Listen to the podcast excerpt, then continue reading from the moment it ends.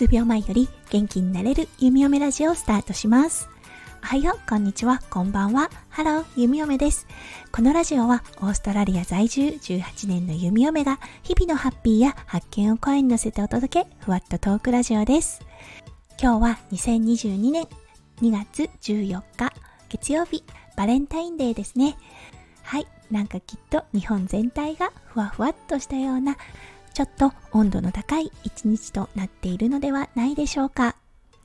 はい、今日のテーマだったんですが、そう、先日ね、気がついた息子くんのちょっと特殊なご飯の食べ方についてお話ししたいと思います。はい、それでは今日も元気に弓嫁ラジオスタートします。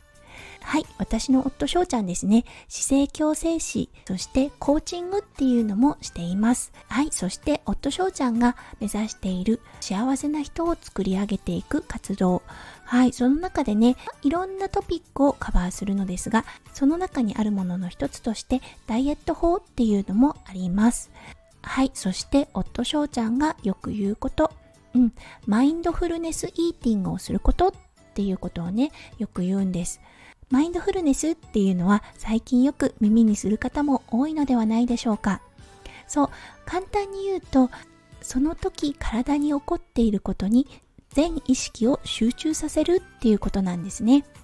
そのマインドフルネスとイーティング、食事ですね、を組み合わせたものとなります。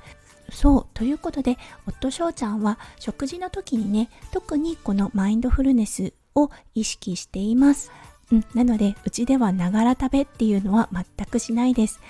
はい、そもそも弓嫁のお家にはテレビがないです。なので、テレビを見ながらご飯を食べるってことは全くないですね。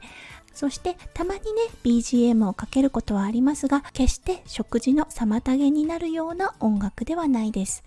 はい、そして一口一口感謝をしながら大事にいただくっていうような態度でご飯を食べています。それが教えてもいないのですが息子くんにね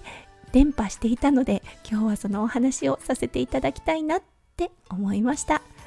はいある日の晩息子くんとご飯を食べていたんですね。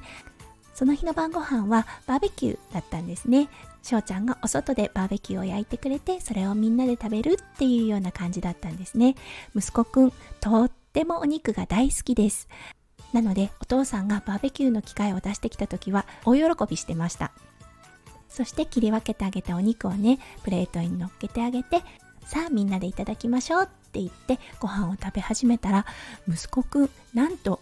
お肉を口に放り込んでその後目を閉じて咀嚼しているんです。はい。これにはちょっと弓嫁驚いてしまいました。うん。おそらく弓嫁たちは目を閉じてご飯は食べてはいないと思います。なので息子くんなりに生み出したマインドフルネスな食べ方なのかなって思いました。そしてよく観察してみたらお肉だけでなくご飯をお口に入れた時も目を閉じて咀嚼して飲み込んで目を開けてまた次のご飯を食べるっていうようなことをしています。もしかするとマインドフルネスイーティングではなくてちょっと遊びの一環なのかもしれません。でもなんとなく心から味わってるようなちょっとね幸せそうな至福の顔をしながらご飯を食べているのでうん、もしかしたらこの子は教えていなくてもそうあのどうやったらご飯を最大限に美味しくいただけるのかっていうのが分かっているのかなって思ってしまいました。そうご飯を食べることが大好きな弓嫁と夫翔ちゃんなのでね100%その血を受け継いでいます。うんそれをねひしひしと感じた出来事となりました。はいということで今日は息子くん流マインドフルネスイーティングっていうお話をさせていただきました。このマインドフルネスイーティングもしね試されたことがない方がいらっしゃいましたらぜひ一度やってみてください。そうゆっくりご飯を食べる形になりますそしてよく噛むことになるのでとっても満腹感が得られますうん、なのでもしねダイエットをしたいんだけどっていう方がいらっしゃったら何も道具なしで今日からできますのでぜひ取り入れてみてくださいねはい。とはいえ、2歳児の息子くんの育児をしている弓嫁、なかなかマインドフルネスイーティングっていうのは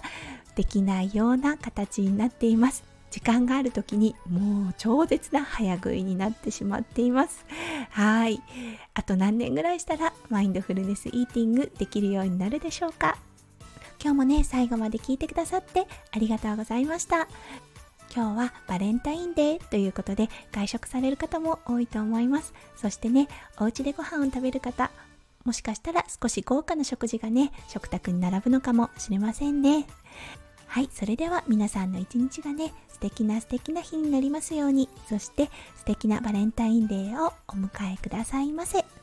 それではまた明日の配信でお会いしましょう。数秒前より元気になれる弓嫁ラジオ、弓嫁でした。